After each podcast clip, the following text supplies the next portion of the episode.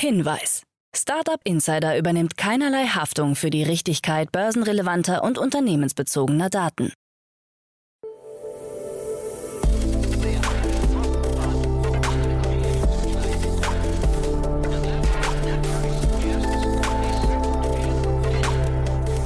Startup Insider Daily. Morgen Update.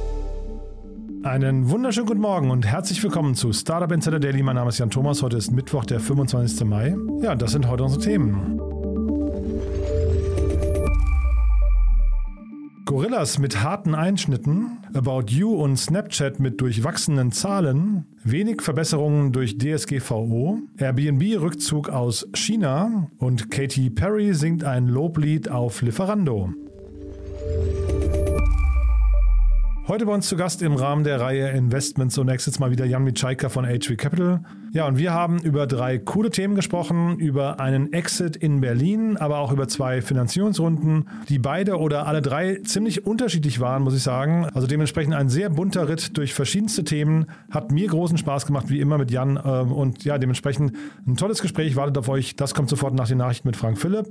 Aber wie immer der kurze Hinweis auf die weiteren Themen. Heute um 13 Uhr geht es hier weiter mit Petra Drobotschka. Sie ist die Co-Founderin und CCO von Bird. Und äh, sie war ja schon mal hier zu Gast äh, vor ungefähr einem Jahr. Da haben wir über die letzte Finanzierungsrunde gesprochen. Und jetzt geht es weiter und zwar nicht zu knapp.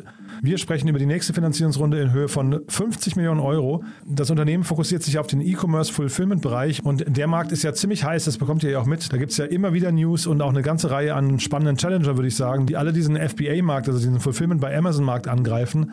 Ein sehr spannendes Thema. Wie gesagt, jetzt gab es eine Finanzierungsrunde in Höhe von 50 Millionen Euro. Und ja, das war ein tolles Gespräch. Wartet nachher auf euch um 13 Uhr und um 16 Uhr dann, wie jeden Mittwoch, meine liebe Kollegin Nina Weidenauer mit drei jungen Unternehmen im Schnelldurchlauf. Ihr kennt unser Format Junge Startups. Wir präsentieren junge Unternehmen, die maximal drei Jahre alt sind und maximal eine Finanzierungsrunde in Höhe von drei Millionen Euro abgeschlossen haben. Und so auch dieses Mal drei junge Unternehmen. Eines, das sich mit der Optimierung von Social Media Kampagnen beschäftigt. Dann eins, das den Arbeitsschutz innerhalb der Bauindustrie optimieren möchte. Also sich um Belange rund um Geräte, Mitarbeiter und so weiter kümmert. Und dann eines, das den Kontakt zu MINT-Arbeitskräften, also zu Nachwuchstalenten herstellen möchte. Da geht es um eine Lernplattform, die Studierende anzieht. Und dann kann man sich mit denen connecten. Also drei sehr unterschiedliche Themen mal wieder. Aber wie immer macht das großen Spaß, denn die jungen Unternehmen sind natürlich immer noch so, ja, so richtig on fire. Da spürt man richtig dieses Leuchten in den Augen. Ich habe es ja schon ein paar Mal erzählt, macht immer großen Spaß da reinzuhören. Ja, und so auch dieses Mal nicht verpassen. Das kommt nachher um 16 Uhr. Jetzt kommen noch kurz die Verbraucherhinweise und dann, wie angekündigt, Frank Philipp mit den Nachrichten und danach dann Jan Mitschaiker von H3 Capital. Startup Insider Daily. Nachrichten. Gorillas auf Schrumpfkurs. Der Schnelllieferdienst Gorillas will sich kurz nach seinem zweiten Geburtstag aus vier Ländern verabschieden. Dabei stehen Italien, Spanien, Dänemark und Belgien zur Disposition. Man werde alle strategischen Optionen prüfen, so das Unternehmen.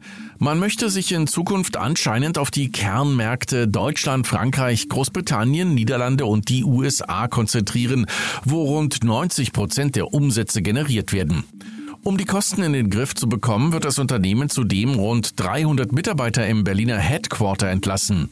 Gorillas ist in letzter Zeit durch die starke Konkurrenz von Flink und Getir unter Druck geraten. Bei den App-Downloads stehen die anderen Schnelllieferdienste in Deutschland mittlerweile vor Gorillas.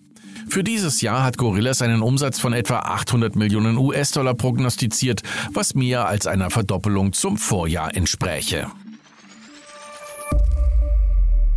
Viele sehen keine Verbesserung durch die DSGVO. Fast 40 Prozent der Deutschen sehen durch die im Jahr 2018 eingeführte Datenschutzgrundverordnung DSGVO keine Verbesserung, wie eine Umfrage von YouGov ergeben hat. Sie sehen sich vor allem von Cookie-Abfragen auf Webseiten genervt, während Unternehmen über mehr Bürokratie klagen. Stellvertretend erklärte Jan Oettchen, Geschäftsführer von GMX und Web.de, den Nutzern die Hoheit über ihre Daten zu geben, ist ein wichtiger Grundsatz für das Datenzeitalter. Die DSGVO hat jedoch im Alltag der Verbraucher zu einer hohen Verbreitung von Datenschutzhinweisen und Einverständnisformularen geführt, was zu einer Klick- und Ankreuzmüdigkeit führt. Oettchen fordert daher eine Entbürokratisierung. About You will stark wachsen. Die Modeplattform About You hat ihre Zahlen für das abgelaufene Quartal des Geschäftsjahres 2022 vorgelegt und einen Unternehmensumsatz von 401,4 Millionen Euro erzielt, ein Plus von 30,7 Prozent zum Vorjahr. Damit erreichte About You das vorläufige Ergebnis nur am unteren Ende der Erwartungen. Nach Verlusten von 67 Millionen Euro im letzten Geschäftsjahr will man die Erlöse in diesem Jahr um 25 bis 35 Prozent steigern und so auf einen Wert von bis zu 2,34 Milliarden Euro kommen. Im Jahr 2023-24 will man erstmals Gewinne verbuchen. VCs erwarten sinkende Bewertungen. Eine Umfrage der Antimus Group unter 34 in Europa investierenden VCs hat ergeben, dass 53 Prozent von ihnen künftig selektiver investieren werden. 100 Prozent der Befragten gehen davon aus, dass Bewertungen von Scale-Ups bei Series B-Runden und später im Vergleich zum Vorjahr sinken werden. Bei Series A gehen 79 Prozent von sinkenden Bewertungen aus. Nur im Early-Stage-Bereich könnten sich höhere Bewertungen ergeben. Snapchat-Aktie bricht ein. Nach einer Gewinnwarnung des sozialen Netzwerks Snap ist dessen Aktie teilweise um mehr als 40 Prozent gefallen. Es sei wahrscheinlich, dass die Ziele bei Umsatz und Gewinn verfehlt werden, teilten die Macher von Snapchat mit. Seit der Prognose vor einem Monat habe sich das Konjunkturumfeld weiter verschlechtert, und zwar schneller als erwartet. Im laufenden Quartal steht ein Wachstum von 20 bis 25 Prozent in Aussicht.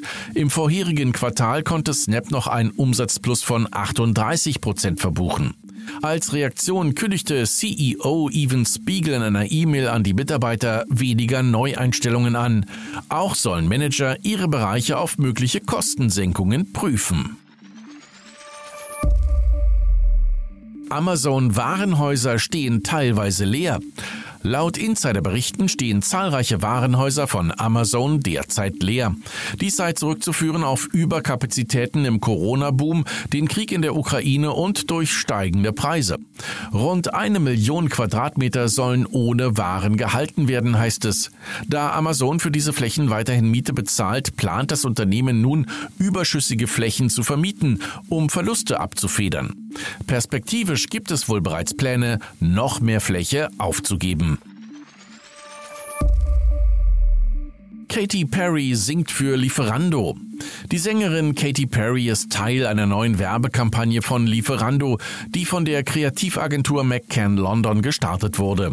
Perry tritt damit die Nachfolge des Rappers Snoop Dogg an und zeigt sich in den Werbespots in diversen verrückten Outfits, etwa als Cupcake mit dicken Winterklamotten in einem Kühlschrank oder mit einem Spiegelei-Rolli.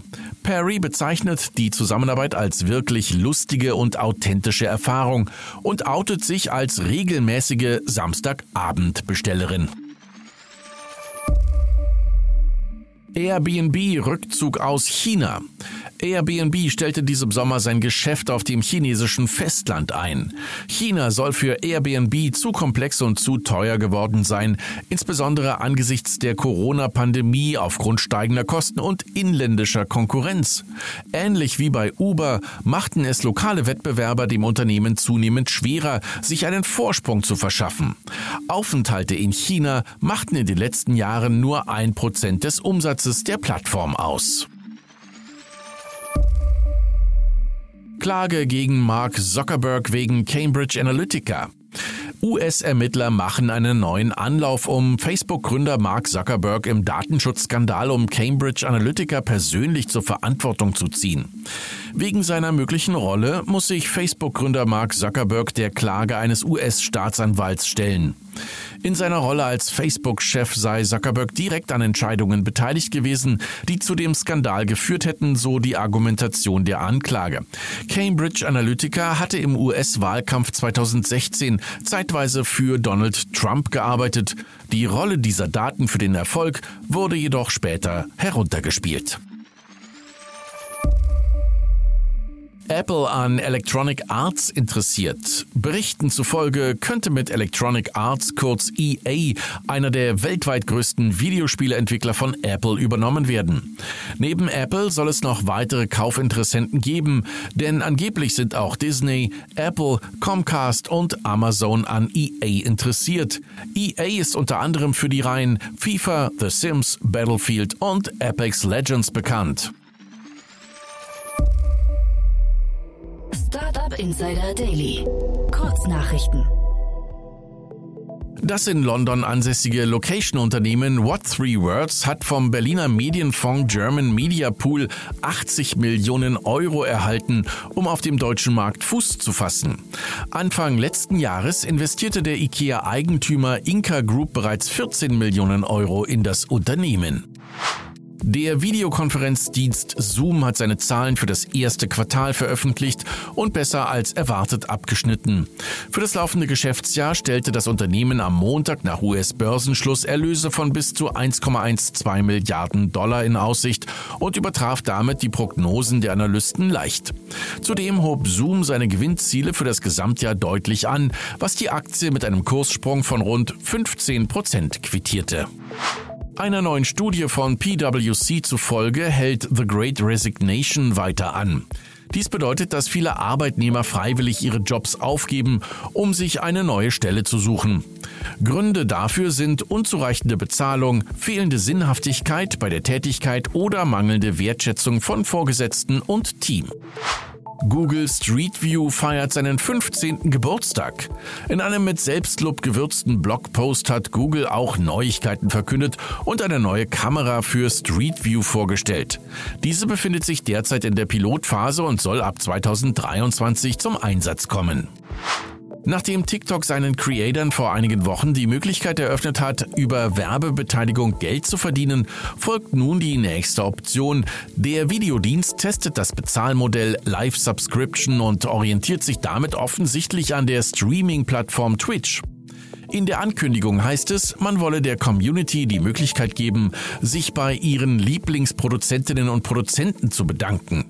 Nach einmonatigem Testlauf soll das Abo-Modell für alle Kanäle mit mehr als 1000 Abonnenten verfügbar sein. Und das waren die Startup Insider Daily Nachrichten von Mittwoch, dem 25. Mai 2022. Startup Insider Daily. Investments und Exits. Ja, dann freue ich mich wie immer. Jan Mitschaiker ist hier, Partner von HV Capital. Hallo Jan. Jan, danke für die Einladung wieder. Ja, ich freue mich immer, wenn wir sprechen. Das weißt du, das ist immer, immer, immer ein Fest, ernsthaft. Und ähm, ja, vielleicht, also wahrscheinlich die meisten kennen dich schon, aber vielleicht fangen wir trotzdem mit ein paar Sätzen zu, zu dir und vor allem zu HV Capital an, oder? Gerne, klar. Ähm, Jan Mitschaiker, Partner bei HV Capital seit viereinhalb, bald fünf Jahren. Ähm, vielleicht zu HV ganz kurz. Wir ähm, sind einer der, der großen deutschen VCs, ähm, investieren im Moment aus Fund Nummer 8. Das ist ein 500 Millionen Fonds und machen dabei einerseits Early Finanzierung zwischen 500k bis 5 Millionen und dann Later Stage 5 bis, ähm, bis 25. Und ähm, genau, quer über die Industrien angefangen, sehr, sehr viel Consumer, mittlerweile auch ähm, B2B, SaaS, Fintech, so allem, was was dazugehört heutzutage. Mhm. Ja, Fintech zum Beispiel habe ich ja, also ich hatte ja mehrere deiner Kolleginnen und Kollegen schon hier im Podcast. Ne? Ihr seid wirklich ein großes Team, ne? Ja, ja, ja, das ist erschreckend. Ich war heute gerade wieder im Büro, habe keinen Platz gekriegt. Bin ich wieder gegangen. ja, cool. Und ich hatte gerade, ich glaube, es ist noch nicht veröffentlicht, aber Storyblock hatte ich auch gerade. Das war euer letztes Investment gewesen. Da hatte ich gerade im Podcast. Äh, zumindest die Aufnahme haben wir schon gemacht. War sehr spannend. Genau, genau. Also das ist ja ein Growth Investment, wo wir, ähm, wo wir jetzt etwas später eingestiegen sind. Mhm. Aber nee, super spannende Firma. Mhm. Und zeigt so ein bisschen die Vielfalt. Ne? Ihr seid da wirklich sehr agnostisch unterwegs, ne? Ja, ähm, wobei interessanterweise, also zu, zu Storyblock gab es irgendwie eine ganze Reihe von, von Anknüpfungspunkten bei uns aus diesem, ähm, aus diesem ganzen Developer-Tools-Thema. Ähm, insofern ist schon interessant zudem, es gibt ja in, in Berlin Contentful, die ja so das erste Headless CMS gebaut haben. Das war zu einer Zeit, wo HV noch nicht in SaaS-Themen investiert hat. Ähm, genau, und insofern hoffen wir jetzt drauf, dass Storyblock fast schon die, die zweite Inkarnation dieses Themas ist. Hoffentlich ähnlich erfolgreich wie, wie Contentful. Mhm. Und dann lass uns mal einsteigen in die Themen, die du mitgebracht hast. Ist ja auch sehr spannend. Äh, wurde jetzt bei Personio gemauschelt? Nee, ne, wurde, wurde nicht, ne? ich nehme an dafür, also wir sind ja leider nicht investiert bei Personio. Äh, ich nehme an, dass Personio groß und professionell genug ist. Ähm, ist natürlich die Frage, ich glaube, du spielst drauf an, der Personio CEO Hanno Renner war ja als Angel Investor genau, bei Back beteiligt. Mhm. Ähm, wobei ich irgendwo gelesen habe, dass er weniger als ein Prozent der Shares gehalten hat. Also insofern ist jetzt, glaube ich, nicht so, dass er jetzt sagt, endlich kann ich mir die, die Insel kaufen oder die zweite oder was auch immer. nee, aber ähm, spannendes Thema. Ne? Christian Eckert ist der, der Gründer, den, den kennt man, glaube ich, auch ganz gut. Ich weiß nicht, ob, ob ihr mit dem schon mal zu tun hattet, aber der ist ziemlich bekannt in der Szene, ne? Ja, ja, ja, definitiv. Der ist, ähm, ist einer der, der ganz etablierten ähm, Manager quasi im Internetbereich. Mhm. Und das Unternehmen äh, Beck, habt ihr euch das angeguckt? Also vielleicht müssen wir mal kurz, äh, vielleicht müssen wir mal kurz durchgehen, was die genau machen. Ähm, klar, können wir gerne machen. Also die, ähm, also Back von, vom Hintergrund das nutzen vor allem ähm, Scale-Ups. Ähm, hier in Berlin ist das relativ üblich, die einfach auf, sagen wir mal, die häufig auftretenden Fragen standardisierte Antworten geben können. Die, die Erfahrung eben von Christian Eggert ähm, und Co. war eben das so die Frage, hey, wie funktioniert das denn mit, keine Ahnung, der Reisekostenabrechnung, wie kriege ich einen neuen MacBook etc., dass diese immer, immer wieder kommen.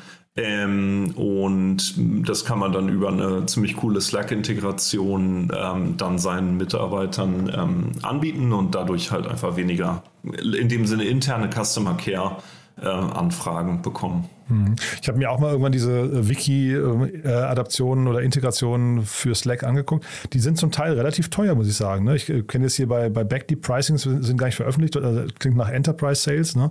Ähm, also scheinbar ein Modell, was funktionieren kann.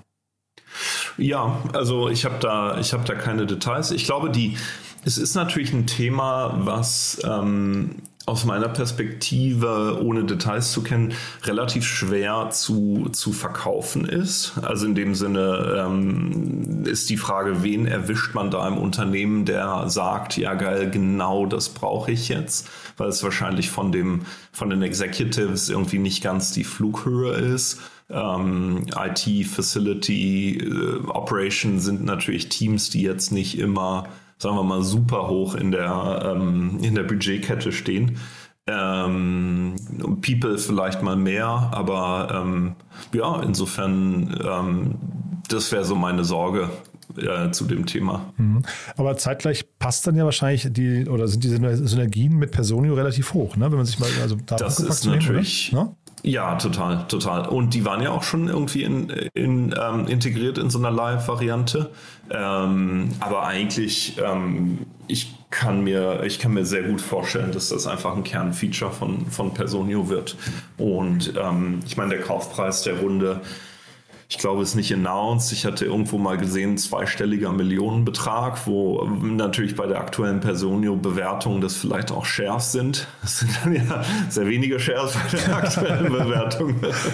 Aber, 5, 6 ähm, Milliarden waren die, ne? Der letzten äh, ja, genau, genau, genau. Ähm, nein, insofern, ähm, und man muss auch sagen, Back, äh, ich glaube, da waren drei bis vier Millionen investiert. Also insofern klingt so, als sei es einfach ein guter, ein guter Zukauf für, für Personio und gleichzeitig für die Backgründer die Möglichkeit, vielleicht in dem Rahmen in den, an die Kunden von, von Personio einfach einen schnelleren Rollout zu machen. Mhm. Und das wäre jetzt auch wahrscheinlich das Hauptargument, ne? Weil, ähm, äh, oder wie würdest du das sehen? Weil es ist ja immer tragisch, wenn erfolgreiche, also wir wissen jetzt natürlich nicht, wie erfolgreich Back war, aber wenn Unternehmen zu früh verkaufen. Ja, ich das stimmt schon. Einerseits, ähm, meine Vermutung wäre jetzt, dass ähm, das Berg einfach eine starke Ergänzung für Personio ist, featureseitig. Ähm, gleichzeitig aber vielleicht nicht stark genug ist, um, um alleine wirklich in der Breite verkauft werden zu können.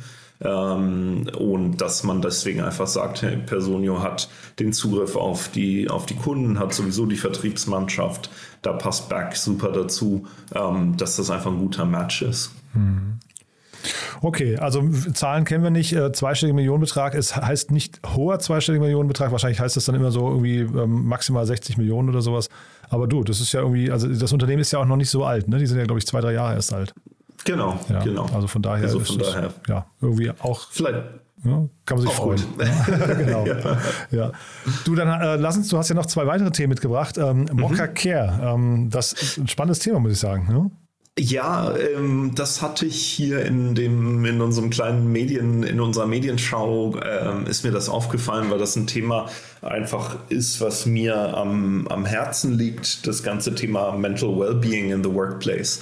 Ähm, und zwar, wir hatten das damals bei, bei VUGA schon ähm, relativ innovativ zum damaligen Zeitpunkt, aber noch komplett analog. Da hatten wir das Institut, ähm, ich glaube Fürstenberg oder so hießen die. Und da konnte jeder Mitarbeiter ähm, hingehen und ähm, direkt mit einem oder einer Psychologin sprechen und wir haben da Statistiken zu bekommen. Natürlich nicht, wer, wer welche Probleme hat, sondern nur, wie viel es in Summe benutzt wurden. Und mich hat damals überrascht, doch, wie rege das in Anspruch genommen wurde. Ähm, also es war ein signifikanter Prozentsatz der Belegschaft, ähm, die das benutzt haben. Gleichzeitig natürlich in einer, in einer Situation, wo man ja für ansonsten für Termine bei, bei Psychologen oder Psychotherapeutinnen einfach recht lange warten muss. Ähm, und MocaCare fokussieren sich eben auf dieses Thema ähm, Mental Health ähm, am, am Arbeitsplatz. Ähm, das ist dann also ein Benefit einerseits für die, für die Mitarbeiter, wo man, ähm, wo man eben über, über seine Themen sprechen kann. Ähm, es gibt einerseits den, den Self-Service-Aspekt, ähm, wo, man, wo man sich da irgendwie ähm, vielleicht selbst sogar helfen kann und dann in einem zweiten Schritt dann eben mit einem, ähm, mit einem Psychologen oder Therapeuten sprechen. Und genau, fand ich eigentlich ziemlich cool. Ich denke, es ist irgendwie ein Win-Win. Einerseits für die Mitarbeiter, denen geholfen wird, und die Unternehmen profitieren natürlich von niedrigeren ähm, Krankenstand, ähm, Abwesenheit und vielleicht sogar einer gesteigerten Motivation. Äh, total, ich glaube, das kann unglaublich aufs Klima einzahlen hinterher. Ne? Wenn, du, wenn du, also das ist ja eigentlich eine helfende Hand, die man da äh, aus, äh, ausstreckt. Und das ist oftmals so ein bisschen stigmatisiert, aber ich glaube, wenn man sich davon einmal befreit, dann ist das, glaube ich, ein, ein, ein super, ein super Benefit eigentlich für alle Beteiligten. Da hast du total recht, finde ich. Ja. Ja, und ich finde, ähm, wir hatten bei HV jetzt vor zwei, drei Wochen ähm, eine kleine Schulung zum Thema Burnout, weil ähm, was ich total interessant fand, äh, wenn wir jetzt ein bisschen abschweichen, irgendwie äh, insgesamt haben zwei Prozent der Bevölkerung in ihrem Leben ähm, mal einen Burnout, irgendwie 30 Prozent der Arbeitnehmer haben ein, wie es heißt, Mental Health Episode, aber fast 70 Prozent der Gründer. Ähm, und insofern kann ich mir schon vorstellen, dass gerade in unseren Startup-Environments, die ja oft mit, mit hohem Druck etc. Ähm, einhergehen, ähm, nicht nur auf Gründerebene, sondern vielleicht auch insgesamt, dass sowas wirklich gut funktioniert. Interessant, dass ihr darüber sprecht äh, intern, also, weil ich meine, der Druck kommt ja nicht nur, weil die Gründer sich Druck machen, sondern vielleicht auch, weil die VCs den, den Gründern Druck machen, ne? Ich glaube, der Druck kommt aus, aus allen Richtungen. Natürlich ist einerseits ähm, ist der Druck da, die, die Finanzierung sicherzustellen und vielleicht die Zahlen zu erreichen. Ähm, gleichzeitig kommt der Druck natürlich auch aus den Zielen, die man sich selbst gesetzt hat, dem Wachstum, ähm, den Anforderungen der Mitarbeiter ähm, etc. plus äh, nochmal privat, also Gründer sind ja auch Menschen. Ähm, das kommt ja alles, ähm, alles zusammen. Hm. Ich habe bei Mockercare versucht, das Geschäftsmodell äh, zu, oder genau, also quasi, wie sie berechnen, wie sie ihr Pricing machen, äh, äh, herauszufinden, ist mir nicht gelungen. Ich vermute mal, sie haben irgendwie einen Unternehmensaccount und dann äh, nach Anzahl der Mitarbeiter wahrscheinlich, ne? Ähm, so, wie, so wie ich das üblicherweise kenne in diesen ähm, BGM, also im betrieblichen Gesundheitsmanagement, ähm, ist das so, dass die Unternehmen vielleicht irgendwie eine, eine Pauschale bezahlen, aber dann durchaus ähm, im Verhältnis zu, zu wie sehr es benutzt wird. Also das heißt, dass man dann sagt, okay, du hast so und so viel ähm, Mitarbeiter, wie viel Prozent nutzen das dann ähm, und dafür zahlt man dann. Und das ist eigentlich ganz cool, weil ähm, dann sind die Interessen ja auch aligned, weil dann Mocha ein Interesse hat, irgendwie ein gutes Produkt zu entwickeln, damit die Leute mehr nutzen ähm, und dann und dann verdienen sie auch am Ende mehr oder machen mehr Umsatz. Mhm. Und an wen vertreiben die das jetzt? Weil ich habe jetzt gerade gedacht, ob die eigentlich auch mit Personio sprechen sollten. Äh, sind, das, sind das auch die HR-Manager oder mit wem sprechen die? Ja, ja, total. Total. Das sind die, das sind die HR-Manager. Und ähm, als wir das damals bei Vuga eingeführt hatten, war es wirklich diese, diese Kombination auch. Also, dass man einerseits zeigen will, wir sind ein guter Arbeitgeber, wir kümmern uns ähm, vollumfänglich um unsere Mitarbeiter, aber dann eben auch ähm, dann eben auch den, den Mitarbeitern tatsächlich zu helfen. Es gibt ja immer so, finde ich, in diesem ganzen Bereich Corporate Benefits gibt es ja immer so Alibi-Sachen die man macht, aber dann diese, diese psychologische Betreuung oder psychologische Unterstützung ist aus meiner Sicht eine, die, die wirklich hilfreich sein kann. Mhm. Aber wir hatten jetzt gerade bei Backyard schon das Thema, dass irgendwie ähm, der Vertrieb möglicherweise ein bisschen kompliziert ist ne, oder nicht ganz so einfach. Äh, und jetzt hier Mockercare nochmal mit den gleichen quasi Vertriebskanälen oder, oder die gleiche Zielgruppe. Eigentlich müsste man doch irgendwie so dedizierte Sales-Teams aufbauen, die für mehrere Startups quasi die, die gleiche Zielgruppe ansprechen äh, und sich nicht, nicht behindern, ne, die keine Konkurrenten sind, wie, wie in dem Fall jetzt Personen Sonio, Mockercare und Bex sind ja, gehen ja wunderbar im Bundle auch, ne? Das stimmt. Ich meine, ein typisches Problem, was wir bei BGM-Startups gesehen haben, ist, dass die ähm, also relativ einfach, alle schlagen ja dann bei den großen Arbeitgebern auf. Ich sage mal hier Deutsche Bahn und so weiter.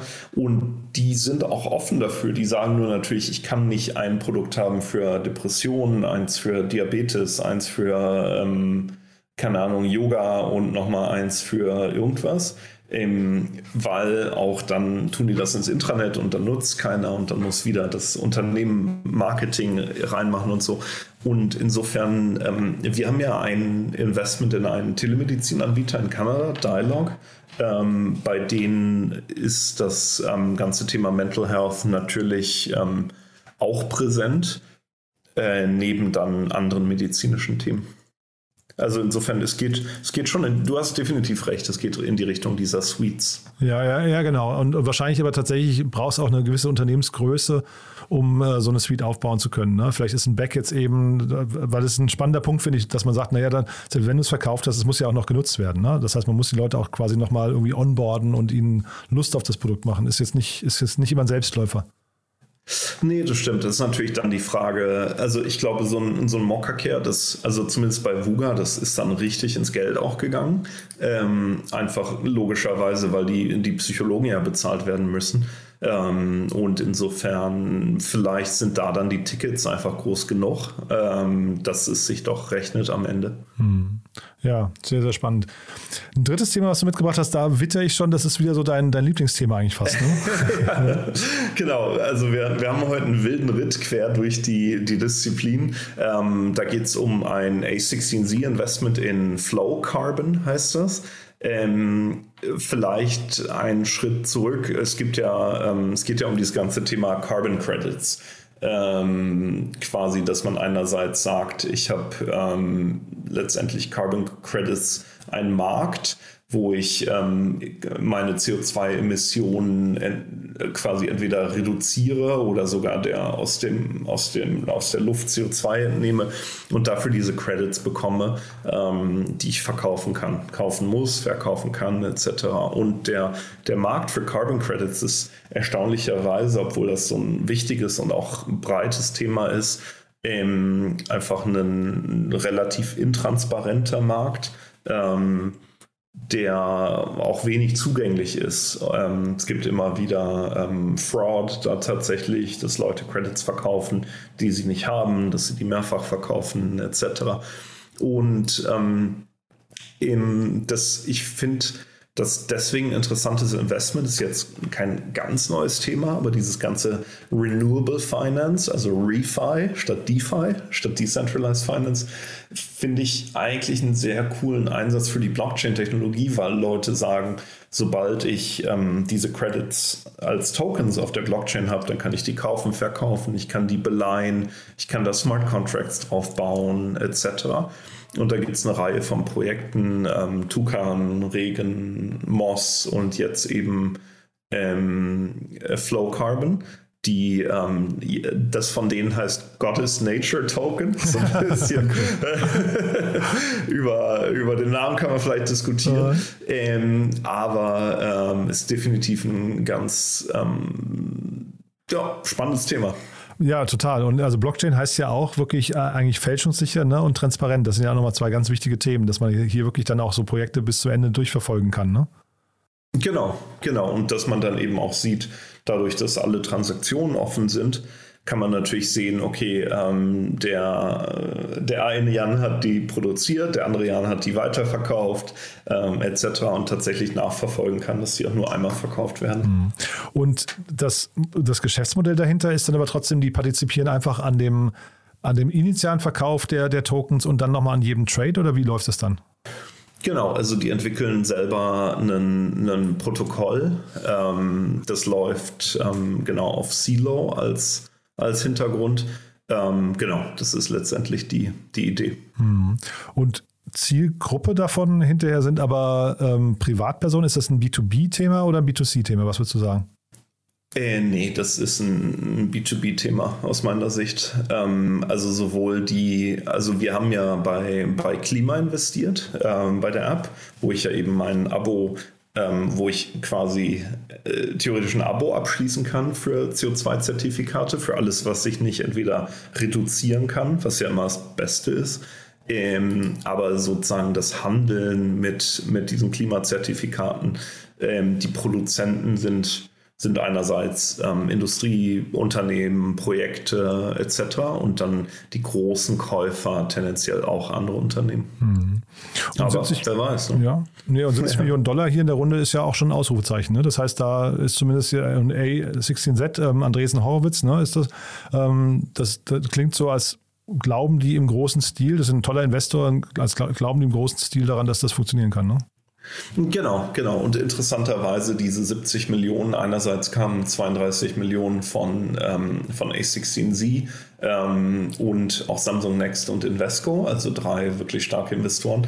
Ähm, der Rest kam von dem Verkauf von diesen Goddess Nature Tokens. Ach so, das okay. Heißt, das ist ja schon mit eingerechnet. Die, okay. mhm. Das, äh, genau, in die 70 Millionen.